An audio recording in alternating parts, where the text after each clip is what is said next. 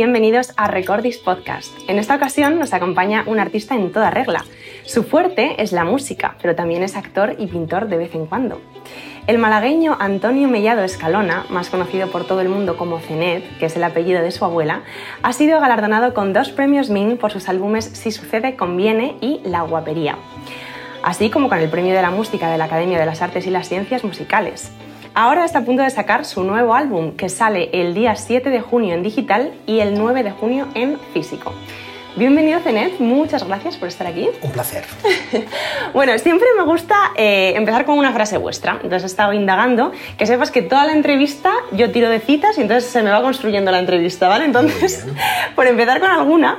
Em, dijiste una vez, bastante también en lo que han comentado mm, alguna vez también tus compañeros de profesión, que con la felicidad es más difícil hacer una canción que realmente te toque el alma.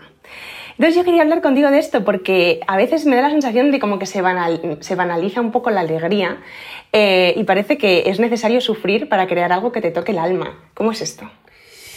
Sí, bueno, yo creo que tiene que ver también... Eh, tiene que ver también con, esa frase que parece muy hecha, que te lo dicen mucho los actores, que es más divertido hacer de malo.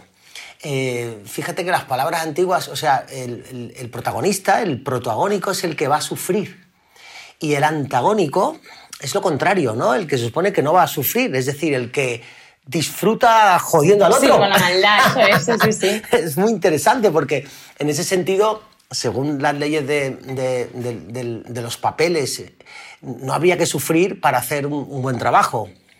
Em, pero sí que yo creo que dentro de las emociones la emoción de la felicidad parece como más cómoda, parece como que te meces más en ella, parece como la felicidad, parece como si fueran colores sería un color con muy poco movimiento, ¿no? Sería un color como resplandeciente, pero con muy poco movimiento. En cambio, parece ser que las emociones de pérdida, de dolor, parece que requiere un movimiento interno muy, muy grande, ¿no? Entonces yo creo que a la hora de la creatividad produce una serie de inspiraciones más potentes a la hora de... Por el hecho de removerte tanto, ¿no? Yo creo que sí, y a no ser que seas una persona demasiado introvertida, generalmente lo que ocurre es que tú cuando estás feliz, punto, estás feliz, disfrutas de la felicidad, pero cuando estás mal, repito, aunque no seas una persona muy introvertida, lo normal es que quieras comunicar o sacar hacia afuera esa cosa tan mala. Por lo tanto, es una cosa que nos conviene a todos los que nos gustan las artes, porque gracias a eso tenemos obras maravillosas de la literatura. ¿eh? Vaya marrón. de la pintura, literatura, de todas las artes, la verdad. Ya, ya, ya. Oye, y mm, eh, decía la divulgadora Sofía Martínez Villar, que entrevistamos hace poco, que mm, hay música que te gusta hay música que te interesa y hay música que te admira. Esto eh, extrapolado al arte, ¿no? Y decía que cuando consigues que esas tres em, premisas se cumplan, se da la obra de arte universal, ¿no? O sea, como la obra de arte per se. Eh, y a ti te preguntaron una vez en una entrevista que qué música te resultaba indigesta, ¿no? ¿Qué música pues, te, gustaba menos? Y tú decías que, bueno, que no te, la verdad es que no tenías ninguna, ninguna música que te provocara esa indigestión porque eh, eh, la cuestión era que se hiciera desde el alma y con el corazón. Y yo te quería preguntar, ¿cómo distingues qué música se hace con el alma y con el corazón? Sobre todo o sea, yo entiendo que son opiniones personales, ¿no? Pero teniendo en cuenta estas premisas de las que habla Sofía y que tienen tantos matices en cuanto a gustar, interesar y admirar y aquellas que, te envuelven del todo? Yo me iría a Martel, le haría una cita a Martel. Es un tipo interesante que mm, hace poco una obra suya se, ha editado con Atalanta, una colección de la que yo soy absolutamente fan. Em, eh, la vindicación del arte en el, mundo en el mundo moderno, me parece que se llama. Mm, y este Martel dice que el verdadero arte tiene que producirse a través de una grieta que se produce. Es decir, tiene que haber, un, tiene que haber algo que se rompe, porque si supiéramos exactamente cuál es la fórmula de, la verdadera obra de arte, no sería así nuestra historia del arte. No sería así lo que le ocurre a un ser humano cuando percibe el verdadero arte que te conmueve, que algo se mueve dentro de ti, que algo se transforma. El verdadero arte hace que algo se transforma, convierte en materia bien sea eh, lo que es inmaterial, convierte en, convierte en algo tangible lo que es intangible, eh, convierte en concreto lo que es el misterio, lo que no se puede, eh, lo que no se puede comprender, lo, lo convierte en comprensible. Pero lo convierte en comprensible sin palabras, lo convierte en comprensible porque toma la forma de lo comprensible. Cuando tú ves un cuadro que realmente te conmueve, tú dices, ah, como si dijeras, claro, es que tiene que ser así, es que es una barbaridad, es que parece como que se unen ciertas neuronas en tu cabeza y dicen, algo ha pasado dentro de mí y ocurre la obra. Para mí una buena canción tiene que tener varias cosas, pero no sé muy bien. Yo- Yo te diría, por ejemplo, que a mí me conmueven las voces que, que expresan mucho. Eh, y no sé qué hay dentro de las voces que conmueven, no lo sé. Me puede conmover una voz rota, arenosa, por ejemplo, como la de Janis Joplin, que parece que sale del dolor, pero si expresa muy bien una, una voz perfectamente colocada, como la de Silvia Pérez Cruz, a mí me hace trans- transportarme a otro planeta. Ya.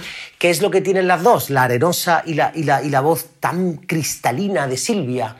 Yo creo que lo que hacen es que rozan la frontera de lo concreto. Hay un punto donde van más allá que la simple expresión de, de la modulación musical. Ya, ya. Pasan más allá de la modulación musical. Esto me parece curiosísimo que hablemos de esto porque ahora que hay tanto, tanto auge ¿no? con todo esto de las inteligencias artificiales y de dónde van a llevar el arte, las inteligencias artificiales que ahora te pintan un Rembrandt o te hacen una canción o tal, es como el misterio de la creación artística, ¿no? En el punto en el que tocas ese, ese límite que hace que te emocione. Y te emociona a ti, pero a lo mejor a él no. O, ¿Sabes? Entonces es como, ostras, ¿dónde está? Y todo este debate que existe entre si van a acabar con los artistas, ¿no? Las, las IA o no, o qué. ¿Tú qué opinas de esto? Bueno, he visto varios, varios casos ya mm, mm, eh, de inteligencias artificiales haciendo, haciendo arte. Eh, es muy curioso. Vi hace poco una exposición sobre el cerebro en la Gran Vía en Madrid. Vi que había una especie de morphing, es decir, un programa que lo que hacía era, había recogido, digamos, un algoritmo, había recogido un máximo como un divisor de todas las obras del Prado, y lo que hacía era, mediante el morphing, iba cambiando eh, constantemente eh, un retrato, luego lo convertía en una, en, una, en una escena de grupo, luego lo convertía, entonces, y todas tenían algo de alguna obra eh, importante, ¿no? Es muy curioso, resulta muy curioso, pero no ocurre lo que decía Jean Dubuffet ni Martel, por ejemplo. Jean Dubuffet decía que, que, que cuando estás pintando, y yo lo he descubierto a nivel personal, es muy curioso cuando te pasa eso, a nivel pintando de pronto eh, un error, una, mm, eh, quiero decirte, algo que no estaba planeado hacer, es lo que de pronto da eh, Eso cuando vemos el arte de Barceló o el arte de Picasso, por ejemplo, eh, lo podemos entender, ¿no? No te digo ya el arte abstracto, pero sí seguramente con el arte figurativo, que es más expresivo generalmente, ¿no? Sobre todo con el expresionismo lo podemos ver. Hay cosas que surgen en la forma de, ¿no? Y que son esas, esas grietas que decía Martel y que son esos momentos donde a pesar de lo bien que sabe dibujar uno, cuando ha habido algo que ha salido fuera del contorno, cuando ha habido algo que ha salido fuera de la tonalidad, cuando ha habido algo que ha salido, eso es lo que realmente yo creo que nos conmueve.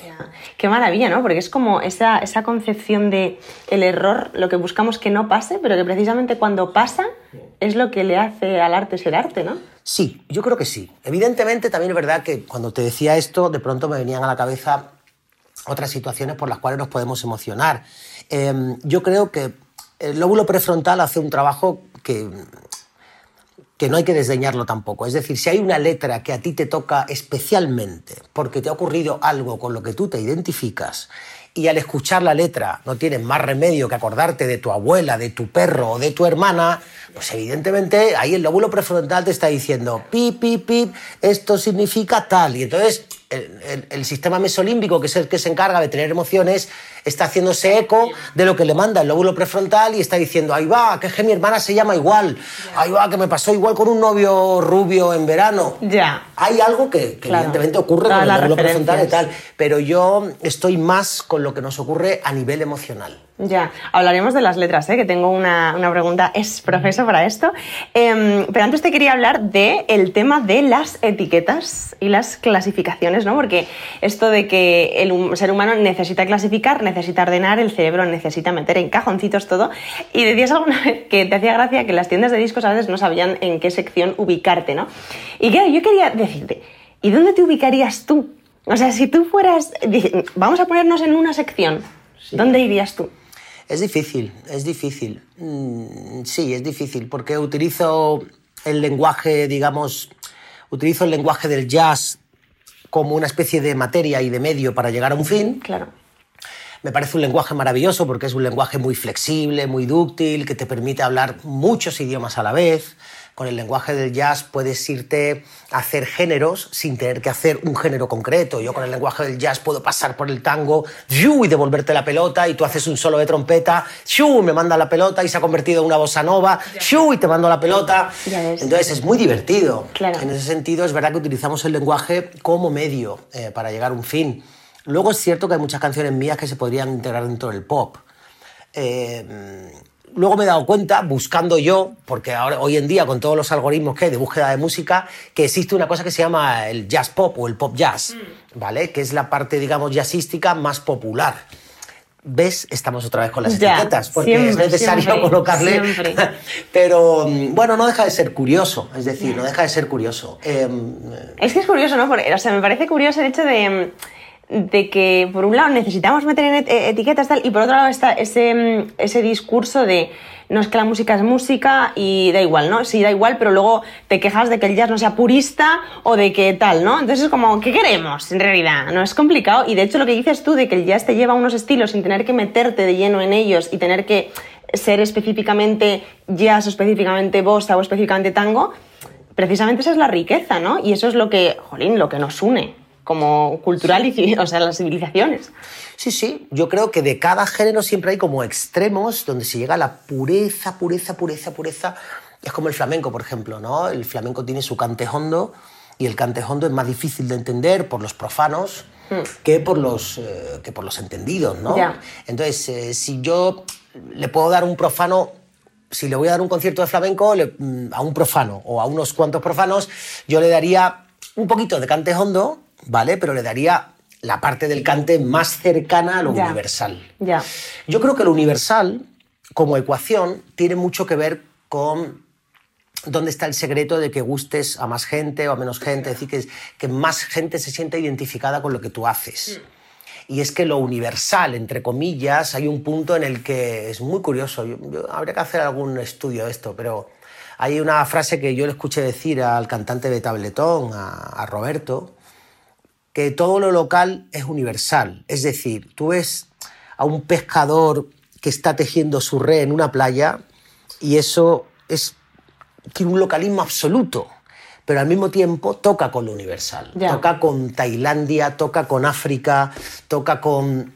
Si tú ves el, el, el suspiro más íntimo de un cantante de blues, del blues más antiguo, del, del, del de Alabama al principio y escuchas mmm, y lo escucha ese hombre uh, como casi que lo que parece que está haciendo es como sintiendo lo que, lo que vibra dentro y le escuchas un mismo gemido a un cantado flamenco y se tocan, se tocan en lo universal. Totalmente. Y yo creo que hay un punto ahí muy interesante donde al margen de las culturas, eh, la cultura hindú tiene su propia música, tiene sus propios códigos. Mm y hay un punto en el que se abandona el código, digamos, y se llega al universal. Y yo creo que ese es un punto muy interesante. Qué maravilla, y ahí está, ¿no? luego lo que te hace conectar con la gente. Es verdad que Em, sí que se habla de lo de, me hacía gracia, ¿no? Lo de los entendidos y los profanos. Pasa mucho en la música clástica. Yo soy violinista clásica, o sea, he, me, he crecido con ese mundo de los conservatorios y, y, es curioso cómo se habla de esas élites que van a los auditorios a ver sus conciertos y no puede haber ni un ruido y no puede tal. Cuando, eh, o sea, ¿eso de, de, dónde viene? O sea, de la música viene de las calles, ¿no? Y viene de, de o sea, es un es algo para socializar, ¿no? Y cómo eso se ha perdido y se ha ido diluyendo en élites que son como muy puristas de cada estilo, en vez de unir, ¿no? Me, parece curiosísimo porque luego lo hablas con los propios músicos y nadie está de acuerdo con esto. Entonces, ¿de dónde coño viene? es curiosísimo. Hay una tendencia al ser humano, ¿no? igual que hablábamos antes que hay una tendencia a etiquetar, también hay una tendencia, mm, me ha venido a la, cabeza eso de mi tesoro. Sí, sí, sí. Es como de hacer algo, de convertir las cosas en algo muy preciado y muy clasista, ¿no? Hay cierta tendencia a convertirlo muy clasista, mm. pero fíjate, hablando de violinistas, tenemos mucha gente conocida en común que son violinistas que lo que han hecho es todo lo contrario. Totalmente, no, no, sí, claro. O sea, para, o sea, hay quien ha roto estereotipos, o sea, y ojalá se siga haciendo eso, ¿eh? porque creo que es muy necesario. Em, yendo al tema de las letras, eh, a ver, en 2016 Dylan gana el Premio Nobel de Literatura, ¿no? Entonces hubo este debate de si eh, las canciones pueden considerarse un género literario o no, detractores, los que decían que está todo bien, em, y hay algunos que decían que precisamente Dylan había creado una nueva expresión poética dentro de la expresión artística que es la canción. Y yo quería que me dieras tu opinión sobre esto y que por supuesto nos contaras pues toda la relación con Javier Laguna, toda la importancia que tienen las letras, esto de conectar no solo ya la música, sino que de repente tienes la música y esa, esa diferencia de tonalidad, esas voces rotas o las voces que te llegan y encima una letra que conecte. Sí. Em, a ver, en cuanto a lo primero, eh, es verdad que fue una decisión arriesgada por parte de la academia darle el Nobel de Literatura a un cantante. Creo, yo creo que pudo ser una especie como de, bueno, ya hemos creado un precedente, ¿por qué no? Ya históricamente ya hay creado un precedente para que, bueno, la canción, de alguna manera, como un género del, ser humano, del arte, esté dentro del, premio Nobel, ¿no? Yo entiendo el Nobel de Literatura como toda una obra, como, como una forma de sentir y de influir en los demás a través de la literatura, ¿no? O sea, cuando la literatura tiene tanto peso como para influir en, la gente. Creo, por ejemplo, en los premios de música no hay premios a la mejor letra. Ya. Esto ya de entrada debería ser. Ya. Porque mm, en los premios de la música independiente, de los cuales yo he recibido algunos, eh, pues está como mejor disco, mejor tal, mejor, eh, ¿sabes? Mejor producción musical, mejor tal. Pues igual que me ha parecido que en cine debería haber eh, la mejor, el mejor ayudante de dirección, que es un, es un aspecto crucial dentro de un rodaje y no lo hay, pues no lo hay al mejor letrista, por ejemplo. Eh, yo creo que la mejor letra de una canción es fundamental. Total. Eh, me parece que las letras, fíjate, yo vengo ahora de haber hecho un trabajo con 10 poetas diferentes. Creo que tiene mucho que ver la letra con la poesía, sin que sean lo mismo. Es decir, una de las grandes diferencias que hay entre la poesía y la, y la canción es que la poesía, al no llevar música, lleva dentro la propia musicalidad y muchas veces se adjetiva con la intención de que el adjetivo termine de darle esa prosodia interna, esa especie de musicalidad que tiene que llevar para que tú termines con tu imagen casi, casi mm, cantando dentro, ¿no? porque la poesía canta dentro de sí misma, muchas veces el adjetivo. Entonces, parece ser que, al menos yo lo entiendo así, ah, que la canción es una síntesis, es una destilación de todo eso. Por lo tanto, gran parte del trabajo que yo he hecho con estos 10 poetas es sintetizar, sintetizar y sintetizar. O sea, cuando tú vas a cantar, la música ya está aportando todo un elemento sonoro que ya es una narración, es un correlato. De tal manera que si pones demasiado eh, en el relato poético y tienes el correlato de la música, queda todo muy abigarrado. Ya. De tal forma que cuando el cerebro, esto es una opinión personal, habría que hacer algún estudio, pero creo que cuando el cerebro está ah, entendiendo esta mezcla entre varias cosas, cuando tú pones mucho en el texto, creo que el cerebro prefrontal se, se va demasiado al análisis. Mientras que ocurre algo que cuando lo haces con una determinada síntesis, la imagen es perfecta mezclada con la música. Claro. Y si estudiamos las mejores canciones de la historia, las que más nos, nos han entrado, yo creo que nos daremos cuenta que con muy poco se dice mucho. Si además le aportas unos acordes que están perfectamente ensamblados con una gran naturalidad, de pronto es la unión perfecta. Tienes una especie de pantalla mental donde estás viendo la imagen que te están proponiendo y está perfectamente ensamblada con una banda sonora. O sea, es una película mental lo que provoca una canción. Y esa película mental tiene que tener lo que han dicho siempre los grandes artistas de la historia, como decía Miguel Ángel, que lo que no aporta, sobra. Ya. Lo que no aporta, sobra. Y cuando te pones a hacer una canción, lo que no aporta, sobra. En mi trabajo con Javier Laguna, por ejemplo, era mucho de acoso, derribo, de pim, pam, esto sí, esto no, esto sí, esto no, esto creo que sí, esto creo que no. Y entonces él muchas veces lo que hacía era en el mismo momento que estábamos componiendo, eh, en esta especie de lucha cuerpo a cuerpo, eh, fa, fa, borraba papá y ponía y tal. Entonces a mí me parece eso muy... O sea, los escritores que son capaces de hacer eso así de rápido, a mí me proporciona una gran capacidad de, mm, eh, de interacción y de solución rápida. Claro, Porque claro. estás así en el mismo momento, estás viendo que a lo mejor la frase es demasiado larga, que una frase musical de un 4x4 no te entra, que quieres hacer el cambio al final del 4x4 para ir al estribillo y que habría que haber sido resolutivos antes para empezar un movimiento nuevo. Y entonces, si él lo percibe y borra y te entrega el sinónimo que tiene que estar ahí, entonces es maravilloso.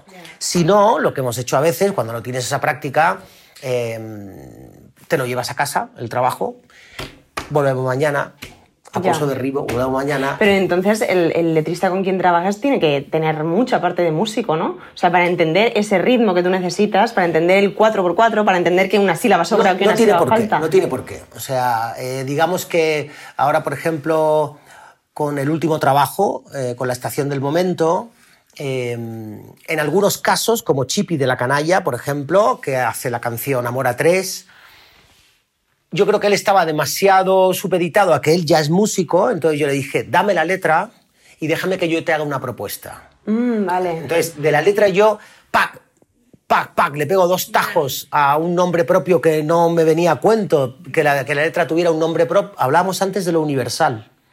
Si yo le pongo un nombre a la letra, La alejas un poco, ¿no? la alejo de lo universal. Fíjate que incluso cuando hemos hecho algún nombre especial, porque a lo mejor había que hacer una dedicatoria y tal, hay un punto en el que mm, yo digo cosas tan bonitas, canto cosas tan bonitas de esta persona que aunque no te llames así, tú lo- te sientes aludida. Ya, qué bonito eso es también. O sea, que es que hay un punto en el que tu cerebro dice, no me llamo María, pero es que parece que es para mí. Ya, total, ¿Sabes qué te totalmente, es verdad, es verdad. Entonces hay un punto en el que, sobre todo, el, el nombre era muy concreto. Entonces yo di- dije, ¿no te importa? Pa, pa, pa, pa. Y le hice la propuesta ya con la armonización y la melodía. La verdad es que me sorprendió mucho cuando vi que Tony cambiaba la fórmula, porque la gente normalmente cuando tiene una fórmula y le funciona, ¿para qué va a hacer?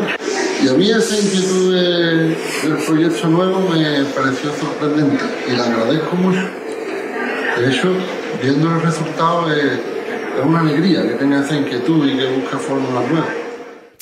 Y él mismo lo cuenta, en el making of lo cuenta, que dice, no suelo hacer el proceso así, pero Tony me sorprendió, ¿no? porque de alguna manera le hice un calzado a medida. Ya. ¿no? Esto generalmente no ha, he ido cambiando el proceso. Con Juan Lumora, que es, eh, que es muy poeta, eh, aunque él también se tira a cantar de vez en cuando, pero mm, el proceso, por ejemplo, él y yo nos vimos eh, y estuvimos tachando, cogiendo, haciendo el movimiento de cómo era, porque era una historia, es la estación del momento, concretamente, la canción que se llama La estación del momento, que da nombre al disco. Sí.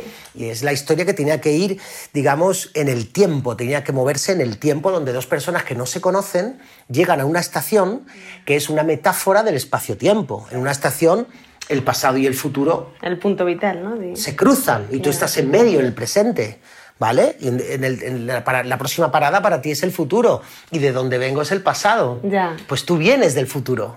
¿Vale? Y nos encontramos en medio en un, en un banco donde estamos los dos sentados, nos damos la vuelta y nos vemos las caras. Ya. Todo eso habría que hacerlo de una manera progresiva hasta que los dos protagonistas se, se conocen y hay un flechazo. Entonces, eh, había que hacer esto sí, esto no, esto sí, esto no. Entonces fue construida de una manera muy arquitectónica. ¿no? Me parece un trabajazo y eso es lo que dices tú, la rapidez a la que tienes que ir, ¿no? O sea, que de repente es total y seas capaz de y das con la solución, o, o sea, poner dos cerebros a funcionar en uno. O sea, me parece una cosa brutal.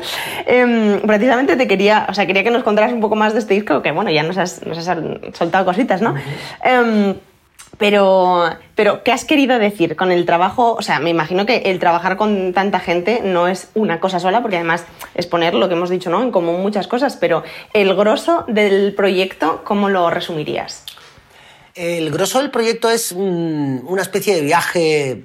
Yo siempre he pensado que es una especie de doble viaje. Un viaje interior, un viaje hacia, hacia adentro y un viaje hacia afuera también en el sentido de de expansión y de meterme en terrenos musicales donde nunca había estado. Ha sido experimental un poco. Ese viaje experimental, meterme en, en bases electrónicas. Eso te iba a decir, que has trabajado con eh, Kumar Sublevado Beat, ¿no? Sublevado Beat es un nombre artístico de, de Kumar.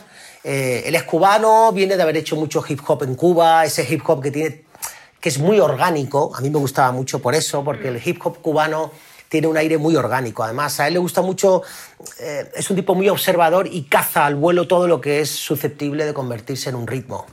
Por ejemplo, vio a Lila Horowitz eh, tocar el contrabajo y golpearlo y dijo, pues eh, eso Te lo, lo corto, lo pego Ya, lo fu- y bueno. lo convierto en un... Qué bueno. ¿sabes? Claro, sales también del orgánico, ¿no? Claro, o sea, no es claro. que vaya... Yo también estaba muy juguetón y con Raúl Márquez y tal, pues yo también quería provocar eh, ciertas, eh, ciertas situaciones y sonidos y venir de la composición, no de hacerlo como siempre a nivel clásico habíamos hecho, partir de la guitarra y la voz o el piano y la voz, sino partir de otros lugares. Y en casa de Raúl nos divertimos mucho, fuimos muy niños, juguetones y yo qué sé, pues eh, siempre, siempre lo cuento, pero fue muy gracioso de irse a la cocina, coger un rallador de queso, riquichín, riquichín, Claro. y, y empezar a samplear ese tipo de cosas que, que luego nos dieron esa sensación de vía, de tren, de, de, de- de metal, nada, que luego Kumar cuando vio, pues dijo, aprovechó perfectamente Claro. y dijo, venga, vamos a coger el- también el violín, lo sampleamos, Ya. partimos de otra base, ¿no? Claro, pero es al final lo que tú dices, ¿no? O sea, a partir de lo, de lo cercano, de lo familiar, y eso lo llevas, bueno, vale, vamos a, vamos a meterlo en la actualidad, ¿no? Que al final está en, el- en- en las bases electrónicas, pero partes de unas cosas que están en tu cocina,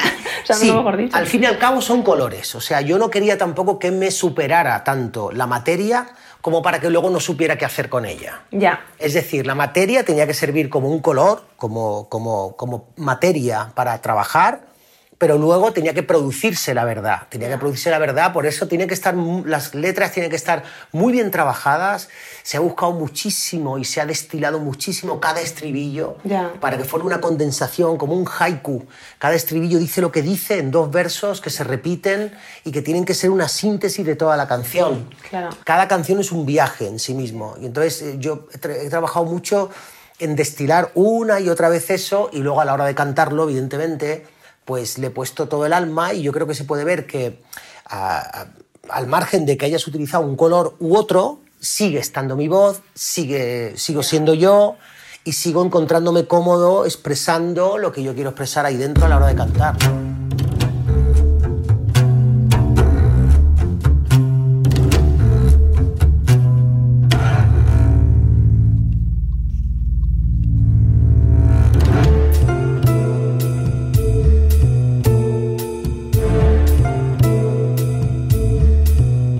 Es que cuando hablas de destilar y de sintetizar, me parece, o sea, ya la poesía me parece una síntesis brutal. Entonces, claro, cuando hablas de sintetizar la poesía en la canción es como, wow, o sea, realmente es el misterio de la creación artística, ¿no? Porque realmente no estás dando, lo que también eso creo que es lo que engancha, ¿no? Es decir, ¿qué me estás contando? ¿Qué me está tocando?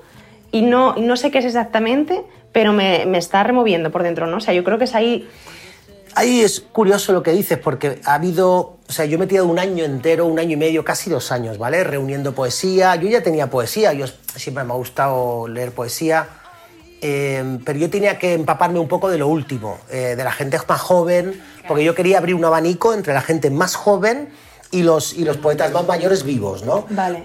De hecho, yo creo que la, la poeta...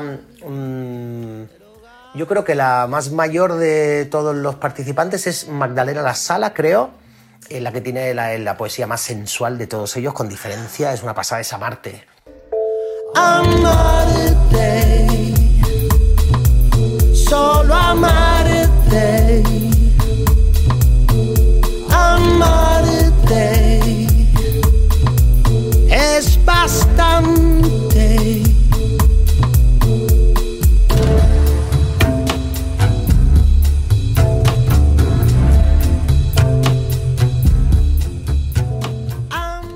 Amarte, solo amarte es bastante. Eso es Magdalena La Sala, que yo he metido tango y pa'lante. Claro, O sea, claro, no podía ser de otra pa, manera. pa, O sea, muerte.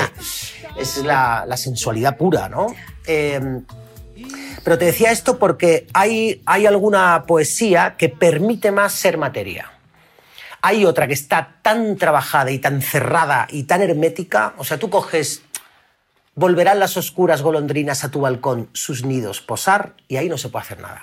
Ya, Lo, que, lo único que puedo hacer es ponerle una nota. ya. Ya, Ya, está. hay cosas que no se Ya pueden- está, eso no se puede. Es Ya. tan poesía, está tan, tan ensamblado que no me permite trabajar con eso como materia.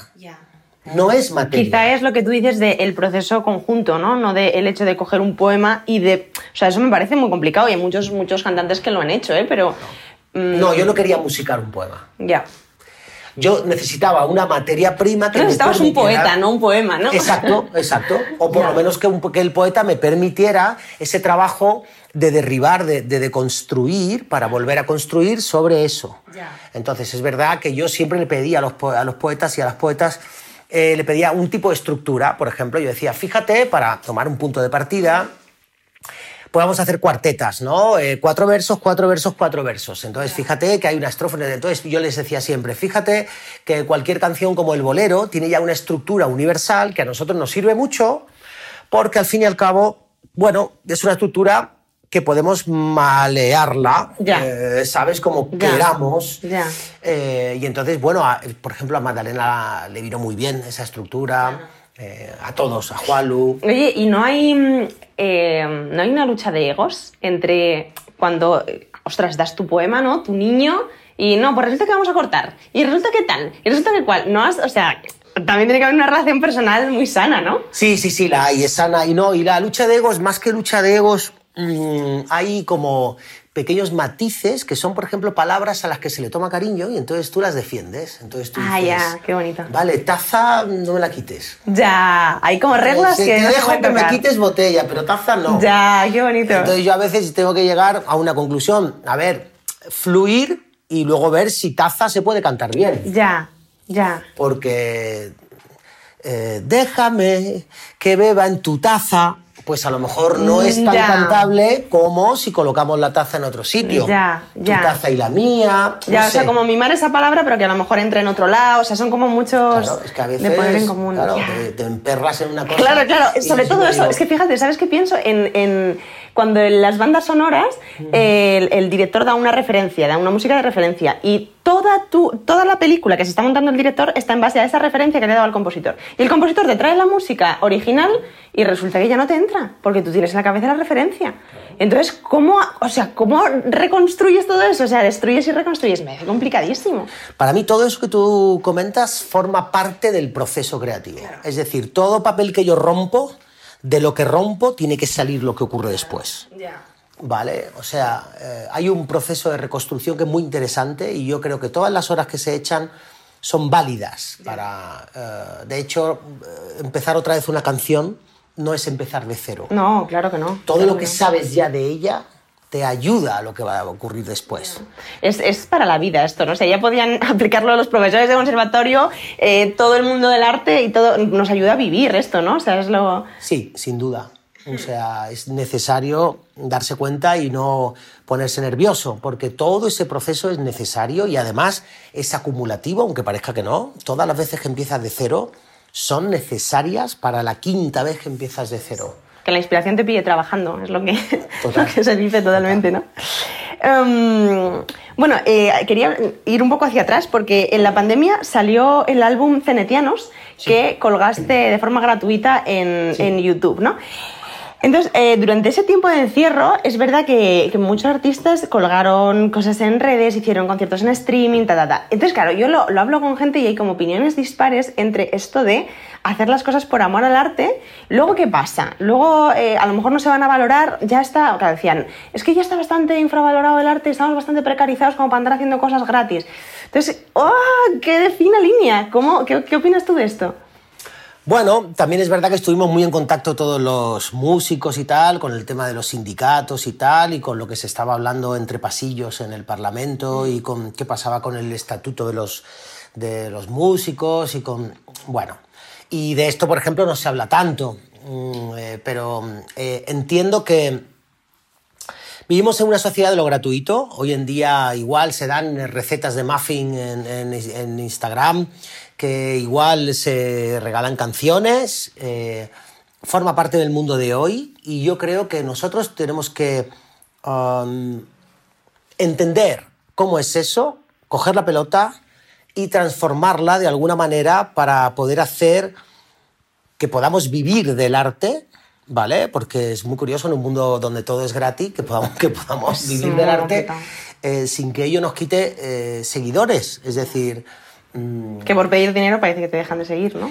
Claro, yo he visto gente joven que incluso cuando hay un CD dice, ah, pero se lo iba a llevar eh, y, ha ocurrido esta anécdota, ¿no? Y dice, ah, pero vale dinero, parecía que era como una tarjeta de presentación oh, y como una especie de flyer, ¿no? Ya porque tiene forma de flyer, ah, qué bonito, tal, porque hoy en día para la gente de 18, pues eh, toda la música está... Sí, sí, el CD está obsoleto, claro hay ya formas y hay un nuevo, paradigma mediante el cual ya las, grandes corporaciones no están de intermediarias y hay plataformas donde el artista puede tener suscriptores y tienes a tu propia gente, puedes hacer um, mecenas, puedes hacer uh, crowdfunding o mecenazgo de alguna manera. Hay gente que te compra el disco antes de que tú lo hagas y ya lo compra. Tal. Son formas donde eh, hoy en día a la gente le gusta estar implicada en el proceso creativo. Creo que tenemos que aprovechar esto y es lo que estamos haciendo. Mucha gente a nivel independiente. Yo tengo mi propio club de amigos. A mi club de amigos le doy cosas que no le doy al resto de la gente gratis. Si quieres ver más cosas de mi proceso creativo, entra en mi club de amigos y a partir de ahora, cuando yo haga mi propio programa de entrevistas, que quiero, hacer quiero hablar de proceso creativo, quiero, quiero además hablar igual con un científico que con un... Que con un 100%. ¿sabes? Que con un Bienvenido al club. Eso, es maravilloso. a mí me parece que hay mucho que contar y me parece que la gente desconoce por eso yo también soy el primero que tiene curiosidad por, por hablar y por contar, porque me parece que la gente desconoce mucho de todo esto. Y en ese sentido sí que es verdad que tenemos que estar con esa especie de paradigma nuevo donde... Y, que lo entienda la gente también, porque, porque es verdad que, eh, que lo hablaba también con una, con una artista, que ella en el momento en que había mm, soltado su, su, campaña, es como que la gente casi se había enfadado. O sea, es en plan, ostras, si hasta ahora era gratis, ¿por qué ahora nos pides tal? ¿Y por qué ahora no nos enseñas tal? Entonces tienes que andar con pies de plomo, decir, si piensas hacer esto, ya no enseñes esto, porque si no acostumbras, o sea, es como como las cosas también yo veo que cambian a tantísima velocidad que casi nos cuesta, o sea, legislativamente por supuesto está a años luz, pero incluso mm, a nivel personal es como que a veces no te da tiempo a, a procesar, ostras, está pasando esto, a ver por dónde vamos ahora. ¿No? O sea, es complicadísimo. Y siendo artista, que además vives de muchas veces de lo, de lo efímero, ¿no? O sea, que decir, no, no es un cuadro que tú ves aquí, vale, esto es, se toca, sino que es la música. ¿Dónde está la música, no? Sí, sí. Es complicado. Sí, sí. Em, hay que, yo creo, cada generación tiene su forma de ser reeducada en, en cuanto al arte. Eh, y esta generación es la generación de lo gratuito. Eh, yo creo que esta es parte de nuestra labor, de toda la gente que nos dedicamos a esto. Eh, en cierto modo, hay que ser didácticos. Total. Yo creo que cada profesión tiene una parte de ser, sobre todo las profesiones que están de cara a, la sociedad. Hay otras que no. Si eres un investigador, pues evidentemente tú solo en tus, pues, ya, ya. tus, tus celulitas, tus cositas y tal, no hay problema. Pero de cara afuera creo que tenemos que ser todos un poco didácticos. Y luego en este país concretamente vivimos una situación dramática donde si no se nos ayuda y llegamos a un modelo como el francés o como cualquiera de los modelos que han ido por delante nuestra, no podemos seguir haciendo música en un bar por la noche, darle a la caja, sacar 30 euros, dárselo al trombonista y que se vaya a su casa sin haber dado de Tengo exactamente esa pregunta, o sea, de eh, cómo se sigue pagando en negro, cómo seguimos sin hacer sindicatos, cómo seguimos aceptando trabajos por míseros 100 mm, euros y eh, nos hacemos competencia desleal los unos a los otros y encima estamos como cabreados los unos con los otros, o sea, es como absurdo, no entiendo por qué, no entiendo qué es lo que es tan difícil de poner en común. Cuando los actores sí tienen un sindicato, cuando los bailarines sí tienen un sindicato, cuando no. O sea, tengo a mi pareja trabajando en un musical y los, los actores pueden decir, me estás poniendo más horas de ensayo, no vengo. Pero los músicos no, los músicos tienen que ir ahí a pechar. O sea, ¿qué está pasando? ¿Por qué no nos unimos?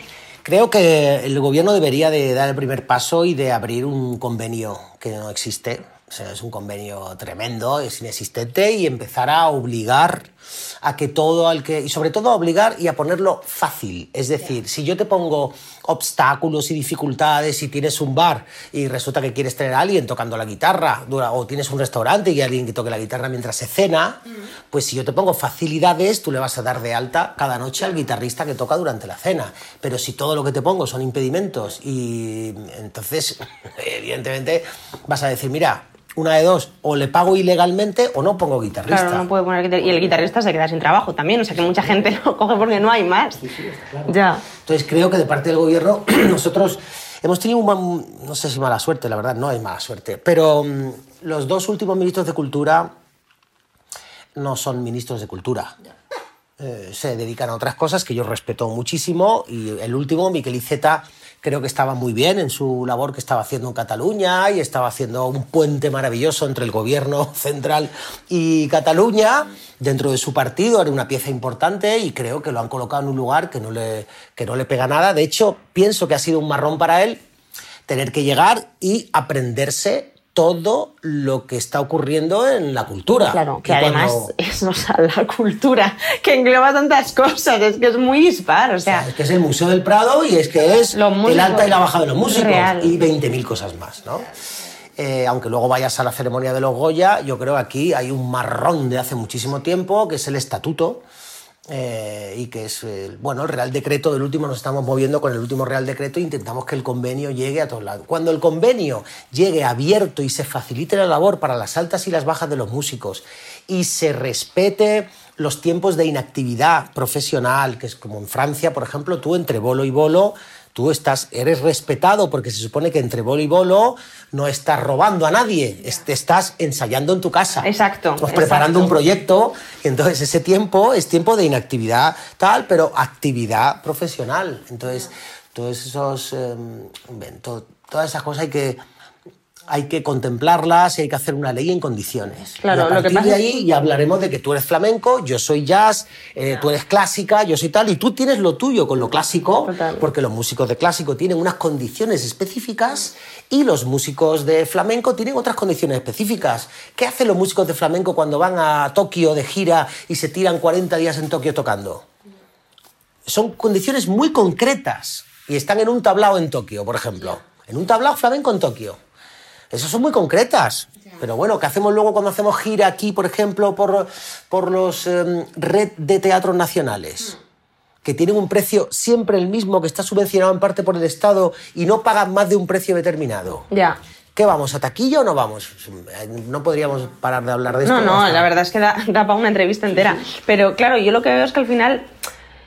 em, no sé, no sé cuál es la manera de pedir al gobierno que se mueva respecto a este tema, porque siempre es como, no, es que se tiene que hacer una ley, no es que se tiene que hacer un estatuto, no es que, ya, pues, pues vamos a hacer huelga, ni un concierto más, ¿no? O sea, es como que, ¿cuál es la manera, cuál es la herramienta que tenemos para, para pedirlo? Porque al final, como, bueno, no pasa nada, no, se hacen conciertos en, en Instagram, claro, entonces no, no se va a mover, ¿no? Hubo una manifestación con, con las cajas de los flycakes del día rojo, el red este que hubo, Sí. que se hizo en Barcelona, en Madrid. Yo estuve allí en Madrid eh, durante pandemia para llamar la atención. El gobierno contraprogramó ese día y el ministro apareció por... eh, eh, o sea, el ministro que no iba a aparecer, apareció eh, el día justo antes porque se pidió que no se hiciera esa manifestación y se dijo que eso ya estaba todo preparado y que se iba a hacer.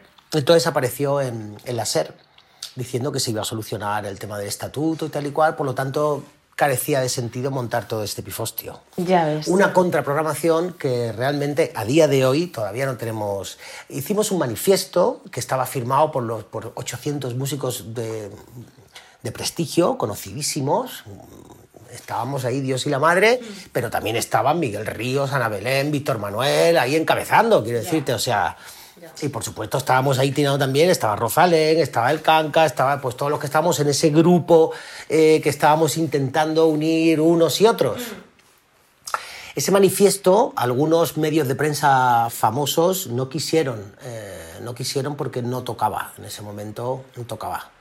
Eh, Era un manifiesto muy bien escrito, es- estuvimos durante muchos días haciendo un resumen de todas las conversaciones que hicimos, todas las videoconferencias que se hicieron, manteníamos informados a todos nuestros compañeros, se mandaban circulares, se hizo una página web expresamente para eso, eh, nos metimos con asociaciones como la AMPE y otras para que nos ayudaran también a comunicar, eh, pero en ese momento no toca. No Pero es toca. que cuando toca, es que no toca. Me refiero a que los medios de comunicación Ya, ya. ah, están a otra. Entonces eh, tú decías, pero porfa, o sea, es, ¿te has dado cuenta que son 800 los que están firmando abajo firmantes, ¿eh? Ya, ya, ya. Ahora toca que el manifiesto, por ejemplo, de Rosalén y de tal, y de, mm, eh, ¿no? y de algunos cineastas y de Carlos Bardem eh, pidan a la izquierda que se una.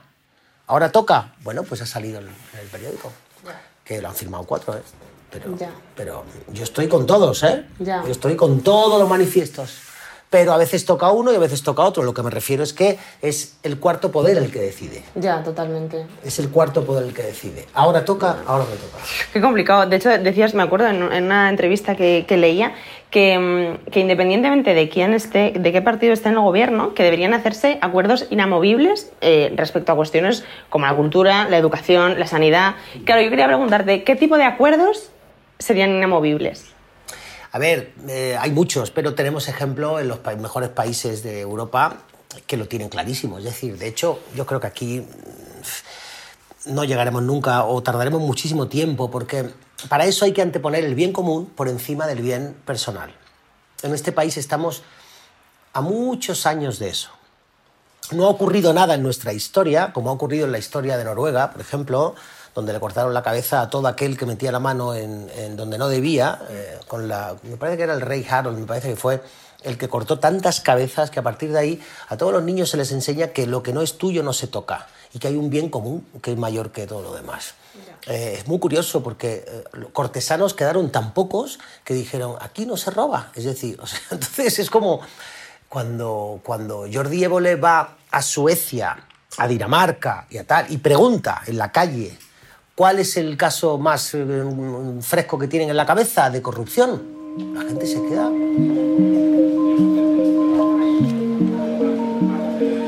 Mm, casos de corrupción, no, no puedo, lo siento. Soborno. Mm, Recuerdo que ha habido algo, pero no recuerdo exactamente qué. Ningún caso en concreto. Creo que no. No conozco ningún caso en particular. Am, ¿No? No. No me acuerdo de nada en absoluto. No, la verdad es que no. No recuerdo ningún caso de corrupción en Dinamarca recientemente. Algo en los años 80, en Aalborg.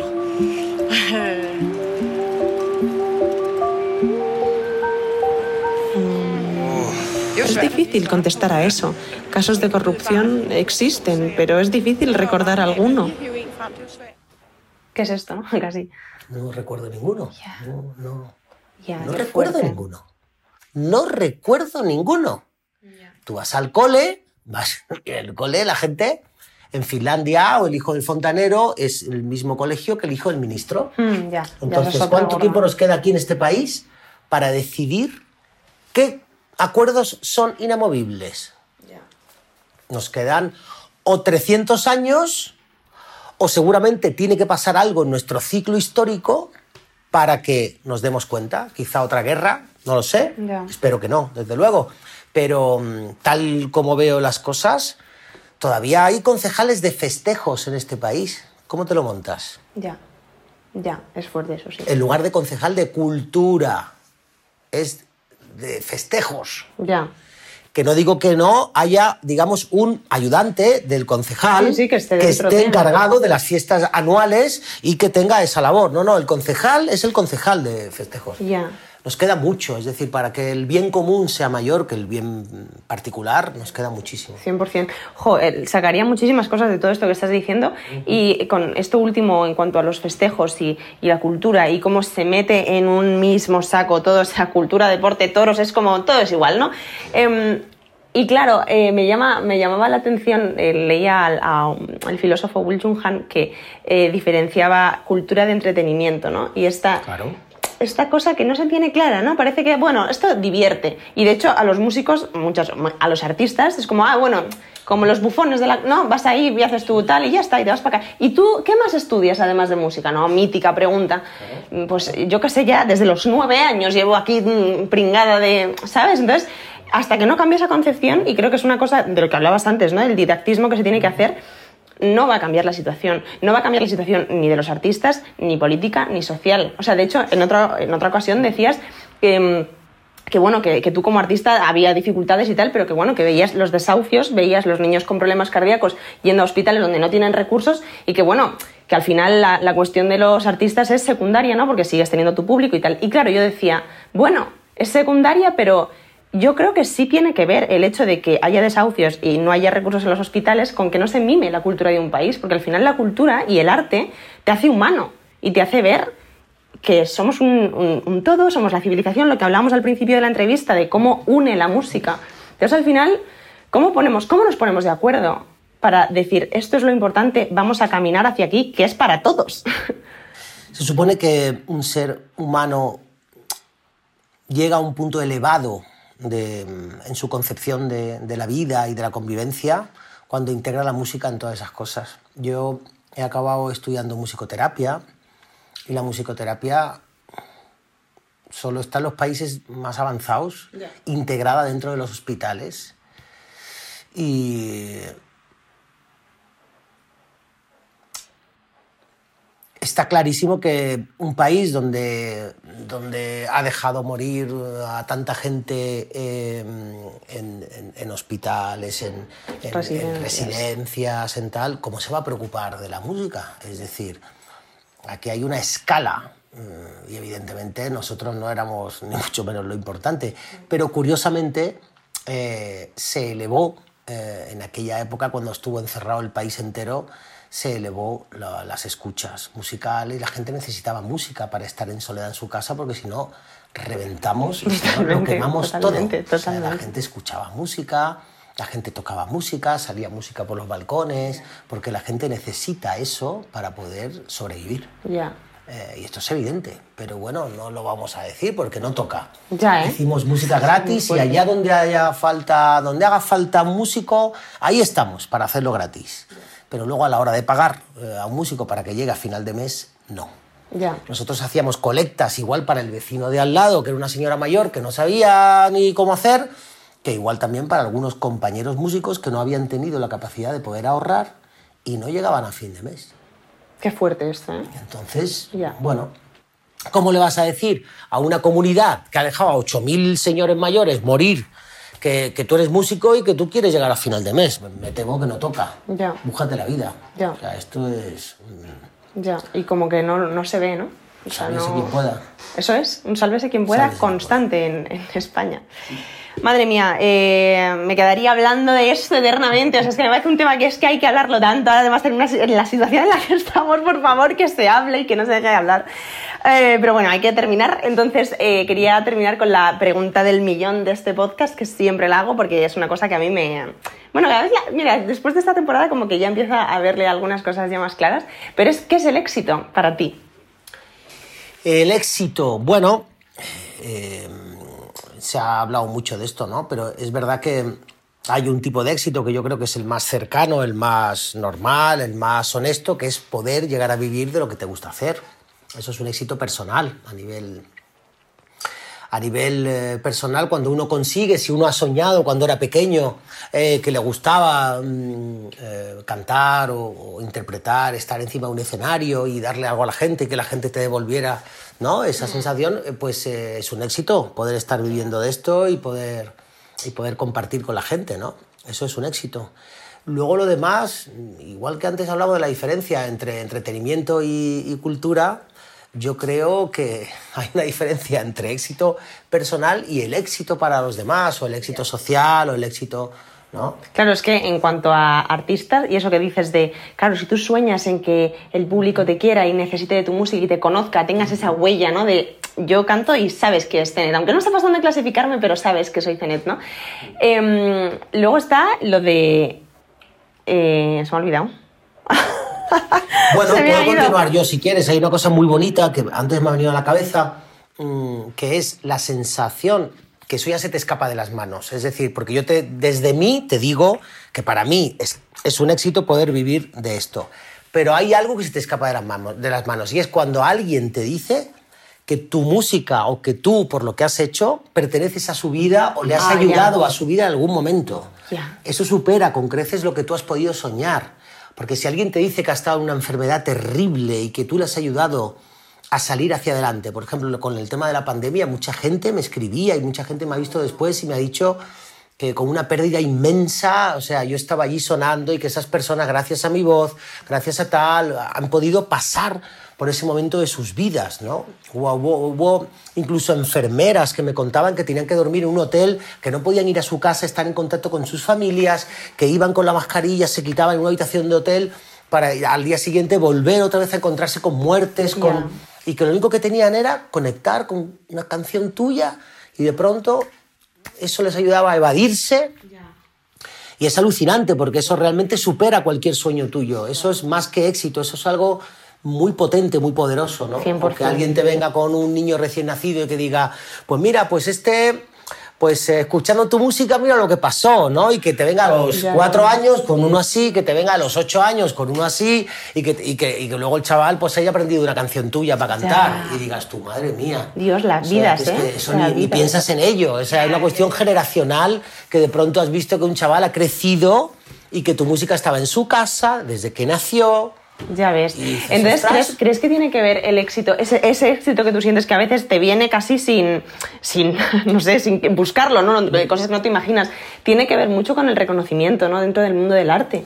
Sí, sí. El reconocimiento cercano y humano, sí. Luego está el reconocimiento oficial, que si además llega a ese, pues dices, oye, qué orgullo, fíjate, entonces ya entramos ya en el orgullo patrio. Ya, total, totalmente. Me acaban de dar una medalla ahora en Málaga, la medalla del Ateneo, entonces dices, wow, pues entonces es como que bueno, yo recuerdo que era el niño que salió de Málaga soñando que algún día, y entonces vas a tu tierra y te dan la medalla del Ateneo, y entonces ves allí pues a los poderes, eh, a las fuerzas vivas. Total, totalmente. allí todo el mundo se echa de la, de la mano y dices, tú, venga, vale. Oye, es como acabé aquí. Muchas gracias, venga, muchas gracias. Ya, ya, Entonces, oye, que vengas cuando quieras, que vengas aquí a tocar y a ensayar y a todo lo que tú quieras. Bueno, muchas gracias. muchas gracias. Con lo que me hubiera costado pedir este salón eh, ¿no? Para exponer un cuadro, para tal, y ahora resulta que te ofrecen paredes para poner tus cuadros, tal. Bueno, pues muchas fuerte, gracias. Esto es fuerte. Es verdad que te abre puertas en ese sentido, porque tú ahora puedes hablar con fulanito, menganito, de tu ciudad natal, y seguramente como eres quien eres, por ese, digamos, pues entonces, pues bueno,